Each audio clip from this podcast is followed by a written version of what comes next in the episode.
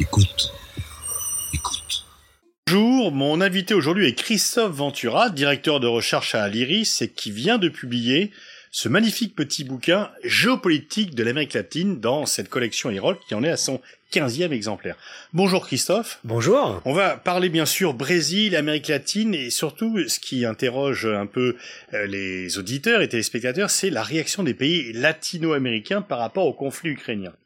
La plupart de ces pays sont liés aux États-Unis, euh, même s'il y a une vague à gauche, on y reviendra, et en fait, aucun d'entre eux n'a pris de sanctions à l'égard de la Russie, même s'ils n'approuvent pas euh, la guerre et l'annexion de territoire. Est-ce que tu peux un peu expliquer globalement la réaction des latino-américains par rapport à ce conflit bah, Je crois que la réaction des latino-américains, elle s'inscrit un peu dans celle plus largement euh, des pays dits du, du Grand Sud, bien que l'expression euh, soit peut-être un petit peu trop générale. Enfin, les pays africains ou une bonne, une bonne, partie des pays asiatiques, etc. La réaction des pays latino-américains, c'est bien sûr euh, condamner ou déplorer, selon les cas, l'agression la, la, russe en Ukraine du 24 février 2022. Là-dessus, il n'y a, a, pas de discussion. Tous les pays condamnent en fait cette agression, mais effectivement, aucun pays latino-américain n'a pris directement de sanctions contre Moscou et quelques-uns, comme la Colombie encore, que c'était euh, euh, sous l'époque du mandat d'Ivan Duque qui n'est plus le président, donc ça va, il va falloir attendre ce que va faire Gustavo Petro, le nouveau président de gauche euh, colombien, et le Paraguay, qui est en général aussi un allié assez indéfectible de, Washington, eh bien eux, disons, soutiennent les sanctions des Occidentaux, mais n'en prennent pas eux-mêmes contre Moscou. Donc la situation est celle-là. Alors pourquoi? Bah c'est assez simple. C'est l'idée de dire bon, ce conflit n'est pas le nôtre. Il y a ça chez les Latino-américains. Il y a le fait de dire les Occidentaux, c'est pas bien ce que font les Russes, mais en même temps, ils font ce que vous avez souvent fait, et à commencer par chez nous historiquement. Donc il y a quand même une certaine prudence latino-américaine par rapport, disons, aux, pétitions de principe euh, des puissances occidentales, à commencer par celle de Washington, et parce qu'ils sont bien payés par l'histoire pour savoir ce que c'est que l'ingérence euh, des États-Unis euh, dans, dans la région latino-américaine. Donc il y a une certaine prudence. En gros, où ils vont critiquer la politique des doubles standards. Hein, C'est-à-dire parfois quand ça vous arrange, on défend la démocratie, les droits de l'homme, etc. Puis quand ça vous arrange plus, alors là, euh, on peut euh, aller dans une escalade guerrière contre un pays avec lequel, par ailleurs, et c'est peut-être ça que les gens qui nous écoutent doivent prendre en, compte, un pays avec lequel les, les pays latino-américains ont plutôt de bonnes relations. Hein, les, les pays latino-américains, dans l'ensemble, ont de bonnes relations avec la Russie. C'est pas nouveau. sont basées ces bonnes relations, puisque l'URSS, historiquement, ne s'est jamais implanté. Il n'y a pas en Afrique, on comprend que des liens historiques basés sur la décolonisation subsistent, mais en Amérique latine, c'était plutôt des pays anti-soviétiques. Alors, il y a eu, alors ça dépend dans le pays de qui on parle, parce qu'il y a eu, par exemple, dans la gauche latino-américaine, il y a toujours eu, disons, dans certains pays évidemment comme Cuba, le Nicaragua, etc., qui eux ont toujours appuyé l'Union soviétique par définition. Et puis il y a quand même, disons, dans la gauche latino-américaine par exemple, le fait que la Russie a toujours été du côté finalement des guérilla, du côté de, des forces d'indépendance euh, pour des raisons bien comprises. Hein. Euh, mais du coup, il y a quand même ça qui est là, c'est la première chose. La deuxième qui nous rapproche plus, euh, disons, de, de l'époque dans laquelle nous sommes aujourd'hui, eh ben, c'est tout simplement la crise sanitaire de euh, la pandémie de Covid-19.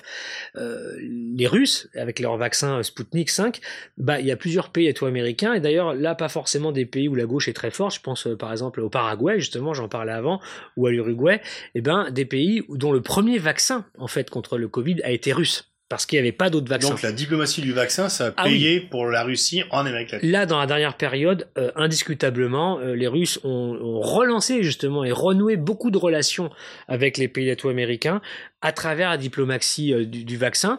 Dans certains pays où la gauche avait gouverné, comme je disais, euh, les relations étaient déjà assez bonnes. Au début des années 2000, pour être complet, euh, toute la vague des gauches latino-américaines, euh, de Chavez au Venezuela, des Kirchner en Argentine, etc., ou du Brésil de Lula, avait noué beaucoup de relations dans certains secteurs, pas dans tout, mais dans certains secteurs, tout ce qui est lié à l'industrie, ce qui est lié justement à l'énergie, ce qui peut être lié parfois au militaire, dans le cas du Venezuela de, de, ou de Cuba. Il y avait des relations assez avancées avec Moscou. La Russie a signé des centaines, hein, je me paye pas de mots, d'accords de coopération avec la plupart des pays latino-américains entre 2000 et 2015. Donc c'était la vague de gauche. Et c'est tout ça ajouté pour terminer avec la, la diplomatie vaccinale euh, Sputnik 5, qui a fait que la Russie a plutôt des bons rapports avec une grande variété de pays latino-américains, étant entendu que c'est pas les mêmes rapports avec euh, Venezuela, Cuba qu'avec le Chili euh, ou la, la, Bolivie. Mais ils ont quand même de bons rapports avec tout le monde, jusqu'au Mexique d'ailleurs, et ça joue dans finalement la position des pays latino-américains par rapport au, au, conflit. Et puis ils ne veulent pas les pays latino-américains, par pragmatisme, j'ai envie de dire basique, bah, ils ne veulent pas payer le coût euh, indirect, disons, euh, des sanctions qui sont imposées par les, États-Unis et les Européens, parce qu'il y a un coût réel pour tous les pays américains. C'est bien sûr l'inflation, d'une part, qui frappe tous les pays américains. On a vu ces derniers mois, euh, que ce soit au Panama, on n'a pas beaucoup entendu parler, ou en Équateur, des insurrections contre l'augmentation euh, des prix du carburant, contre l'augmentation des matières premières et des, des, des, intrants dans, dans l'agriculture de ces pays-là, qui sont devenus très rapidement insupportables pour les, populations déjà très très affectées par la crise économique. Et tout ça a, créé des, insurrections, des mouvements de contestation, et ça fait partie des conséquences euh, indirectes du conflit euh, dans la région. Et donc tous ces pays-là bah, prennent de plein fouet l'inflation. ils prennent de plein fouet aussi pour certains le fait que ces marchés leur sont désormais fermés. Je pense au marché russe, qui pour certains pays, là aussi il faut voir au cas par cas, mais par exemple pour l'Équateur auquel je pense, euh, bah, c'est un marché très important. La Russie, on est d'exportation euh, de crevettes, de produits agricoles, etc. Pour d'autres pays aussi, donc ils ne veulent pas payer le coût de, de ces sanctions qui sont pour eux assez importants dans un contexte où déjà euh, ces pays, leur situation économique et sociale est déjà très grave.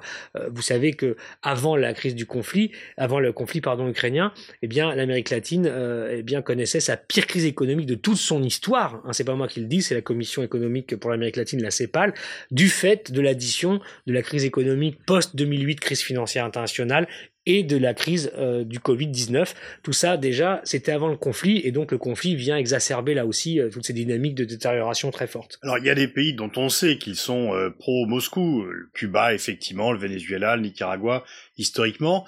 Il y a des pays progressistes qui vont être plus sensibles, effectivement, surtout avec une nouvelle vague de gauche euh, dans l'Amérique latine, et, des pays traditionnellement pro-américains qui n'ont pas non plus suivi. Est-ce que ça veut dire que Washington a perdu la main en Amérique latine, que les États-Unis ne sont plus en mesure euh, bah, de solliciter des votes ou des actions euh, compatibles avec leur propre diplomatie. Alors les États-Unis sont encore capables de faire beaucoup de choses en Amérique latine, mais ils ont perdu l'hégémonie. Ça, c'est à mon avis euh, un des points que tout ça nous révèle.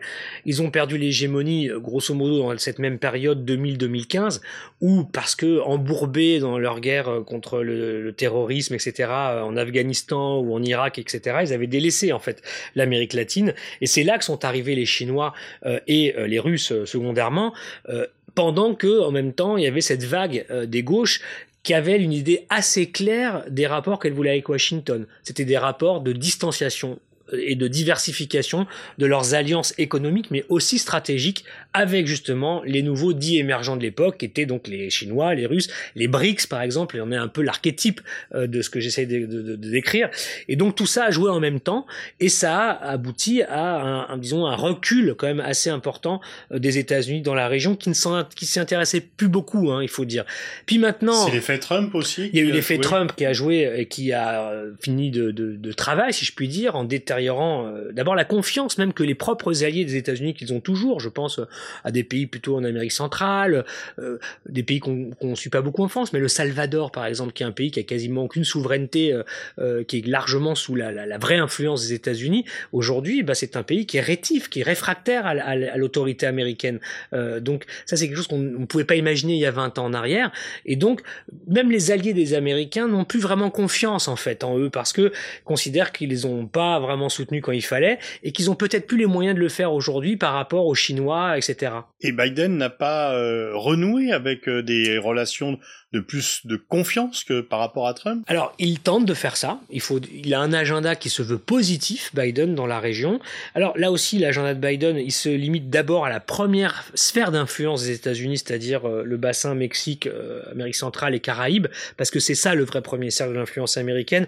Et les vraies problématiques qui sont dans cette région pour les États-Unis, c'est ça qui compte pour Washington. Je pense à l'immigration je pense au narcotrafic, je pense euh, aux violences, etc.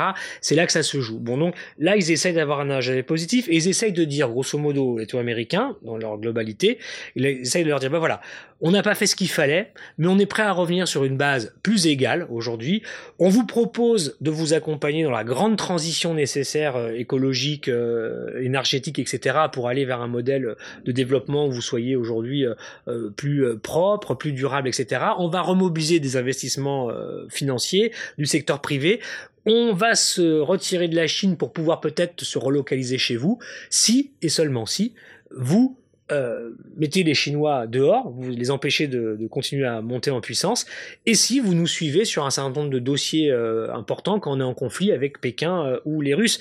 Mais les Latino-Américains ne répondent plus beaucoup à ça. Aujourd'hui, les Latino... ça ne marche pas. Les Latino-Américains sont pragmatiques, et c'est pour ça que je disais au début, ils font un peu comme les autres pays dans le monde. C'est-à-dire qu'on voit bien qu'en Amérique latine, aujourd'hui, il y a une approche pragmatique des dossiers, des problèmes auxquels ils sont confrontés.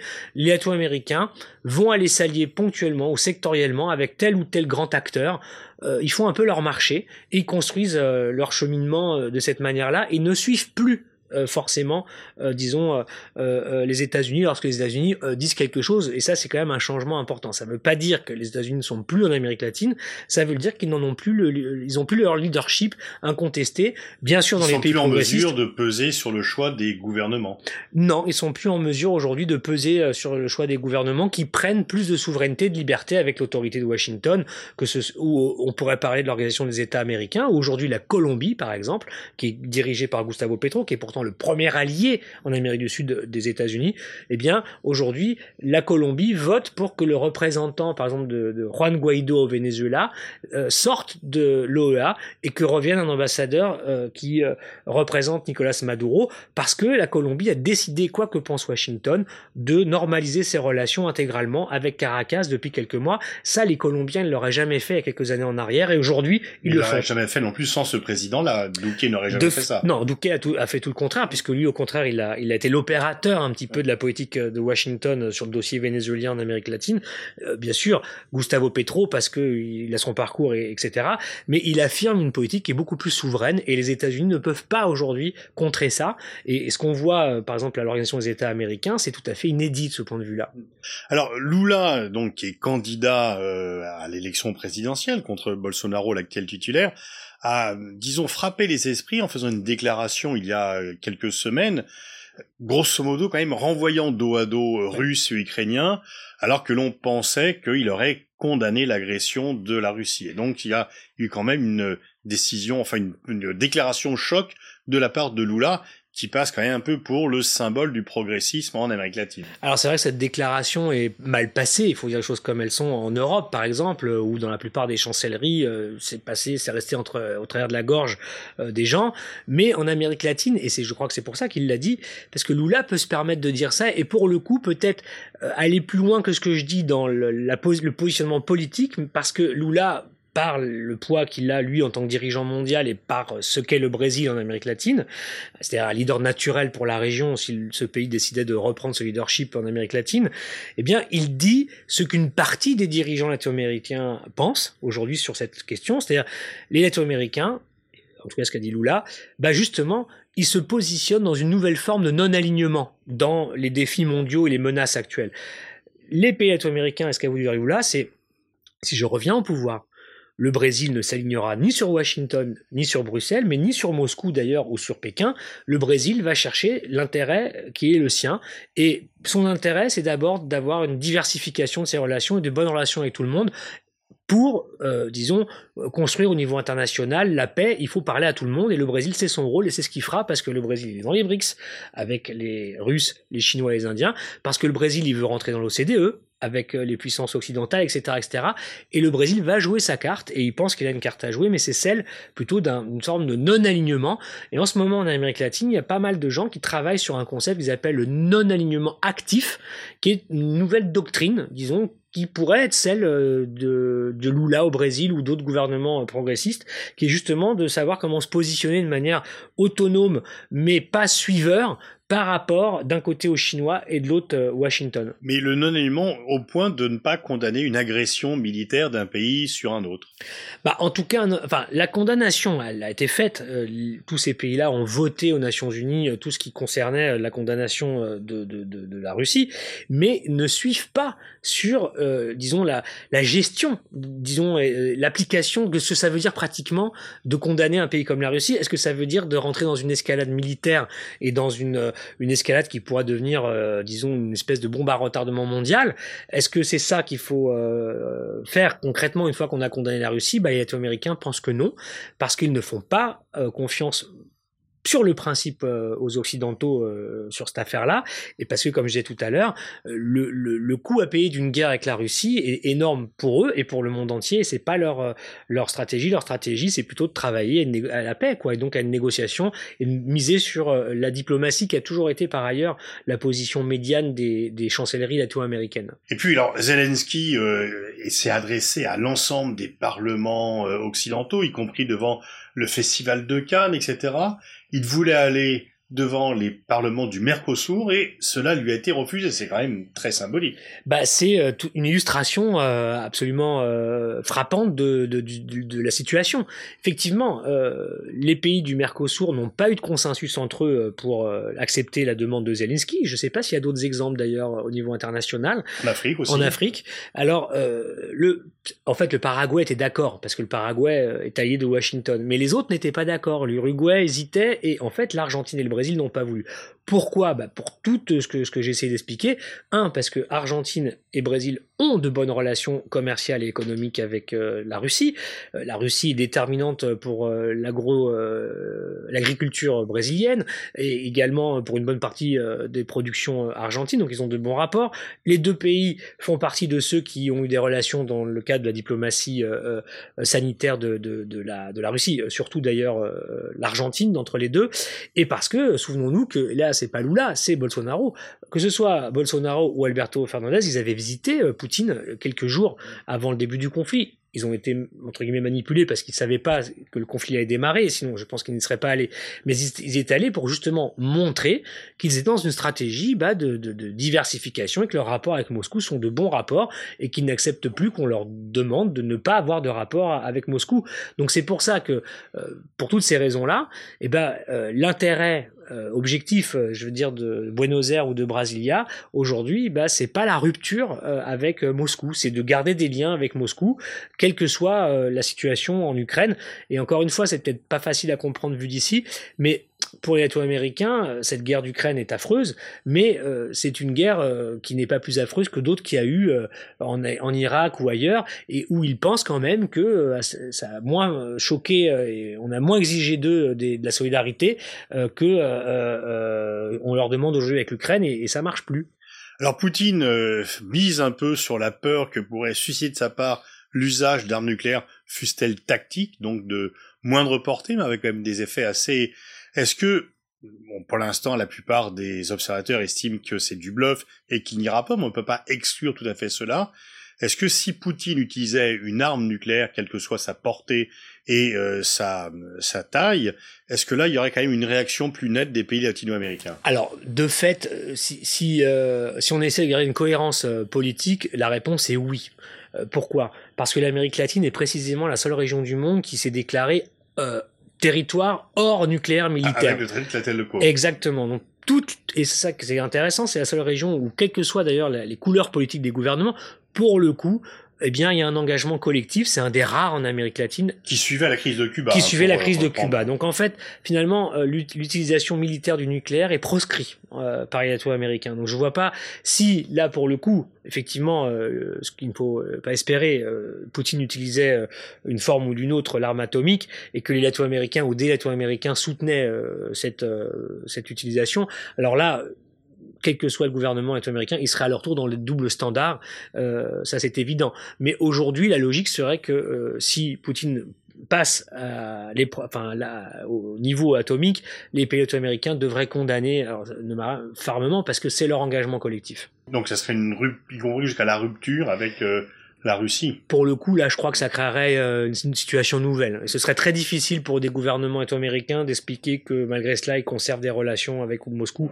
Là, je, je vois, je pense que c'est pas tenable. Hein. Est-ce qu'il y a un facteur euh, chinois dans l'attitude de ces pays latino-américains? Non pas que la Chine soutient Moscou, mais est-ce que l'étendue des relations que ces pays ont désormais avec la Chine, finalement, les fait un peu extraire d'une dépendance à la guerre des États-Unis et qu'ils peuvent jouer Pékin contre Washington ou euh, ou l'inverse, et que donc ça a augmenté c'est qu'à la fois on dit que la Chine, lorsqu'elle est présente, elle vient, elle fait des échanges inégaux, mais là, en l'occurrence, est-ce que ça a augmenté les marges de manœuvre des pays latino-américains? Tout à fait, parce que euh, bah, euh, début 2022, l'Argentine avait la Chine pour premier partenaire commercial dans son histoire. C'est historique, c'est plus le Brésil.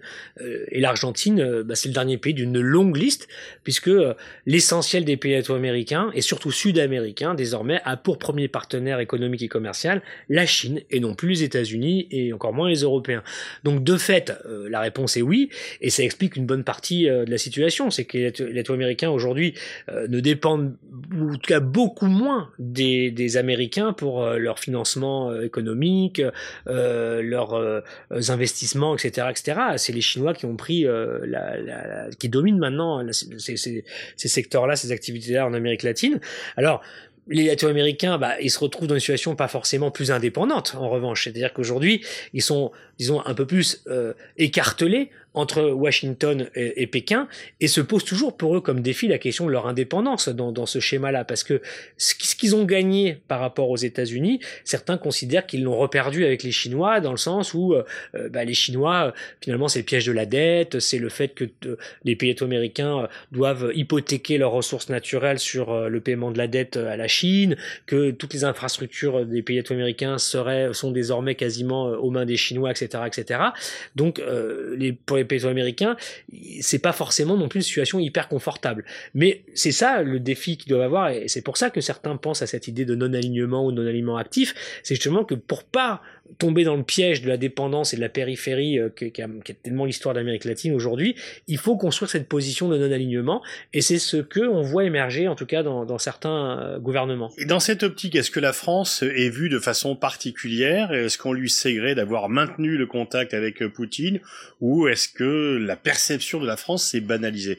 Est-ce que la France peut encore être un recours pour ce non-alignement actif, ou est-ce qu'on pense que la France un peu tourné le dos à cela et devenu totalement occidentale. En fait, la France aujourd'hui a, perdu beaucoup de terrain en Amérique latine. Elle s'est, euh, euh, disons, elle a même un peu disparu des écrans hein, en Amérique latine, euh, en tout cas sur le plan politique et diplomatique, parce que bien sûr il y a des relations commerciales qui continuent, etc. Même si elles ont tendance à être quand même, c'est pas ça qui est le plus important entre la France et l'Amérique latine, mais la France avait, disons, été connue pour être américain parce que précisément elle partageait cette idée, disons, de ne pas simplement résumer les relations internationales soi-disant famille occidentale, parce qu'elle prenait la diversification de la puissance, euh, la France, le multilatéralisme, autant de, de, de, de cadres, de schémas qui étaient euh, euh, tout à fait compatibles avec les souhaits et les pratiques et les traditions de la diplomatie latino-américaine. Donc la France était un point de repère, un point d'appui pour les latino-américains. Ce n'est plus le cas. force est de constater que, en particulier depuis le, le premier mandat d'Emmanuel Macron, qui n'a pas été une seule fois hein, en Amérique latine, sauf une fois à Buenos Aires, mais pour le G20, pas du tout dans le cadre d'un voyage. Euh, jamais de visite bilatérale. Le ministre des Affaires étrangères, Le Drian, est allé, lui, plusieurs fois au Mexique en particulier, euh, etc. Mais euh, le président Macron n'a jamais fait de voyage en Amérique latine, contrairement à ses prédécesseurs. En même temps, il était difficile d'aller voir Bolsonaro. Bolsonaro était probablement difficile d'aller le voir, mais il y avait d'autres. Euh, il pouvait aller voir, je sais pas, Manuel, Andrés Manuel Lopez Obrador. Euh, il pouvait aller au Chili. Il pouvait aller en Argentine, puisque à l'inverse, euh, Alberto Fernandez est venu plusieurs fois le, voir à Paris, cherchant une bonne relation d'ailleurs avec avec lui. Donc non, je crois qu'il n'y a, pas d'intérêt a priori, mais bon, ça c'est peut-être pas le plus grave. Le, problème, c'est que la France n'a plus de politique pour l'Amérique latine, en tout cas à l'échelon de l'Élysée, ça c'est très clair. Et puis quand la France en a eu, bah ça n'a pas été forcément très bien compris ou de la meilleure image qui soit, parce que finalement le seul dossier sur lequel la France est impliquée en Amérique latine ces dernières années, c'est le Venezuela, mais avec une position très forte, avec un parti pris qui était pro Juan Guaido, qui n'a pas été payant, puisqu'aujourd'hui on voit que c'est un peu l'impasse et que aujourd'hui bah, les choses se normalisent autour de, Qui était un peu assez suiviste par rapport à Washington par ailleurs. Qui était assez suiviste de Washington, bon, qui était un peu finalement l'homme de Washington sur place, quoi. Hein. Donc euh, la, la, position de la France qui a été finalement de suivre ça et même de déclarer à un moment donné, euh, on s'en souvient, euh, d'exiger de Nicolas Maduro qu'il organise des élections, sinon il y aura un ultimatum, etc. Mais en plus la France n'avait pas vraiment les moyens finalement de de, de, menacer comme ça ce pays, etc. Donc tout ça n'a pas été très bien compris, ça correspondait pas à l'image qu'on avait de la France et surtout en faisant ça, la France s'est ôté, ôté toute possibilité réelle de jouer un rôle dans la solution de ce euh, dramatique conflit au Venezuela pour justement une négociation, une solution politique. Elle s'est euh, auto-exclue de ça en prenant parti pour euh, bah, l'une des deux parties justement. Et ça, ça a laissé des traces au Venezuela bien sûr, mais aussi en Amérique latine parce que c'est plus la France qu'on connaissait en termes diplomatiques. Donc aujourd'hui, il y a beaucoup à, à, reprendre et il y aurait matière à parce que la France, ça veut dire encore quelque chose en Amérique latine, euh, culturellement.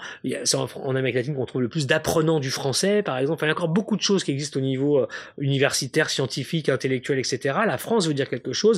Et puis le multilatéral sur le climat, etc.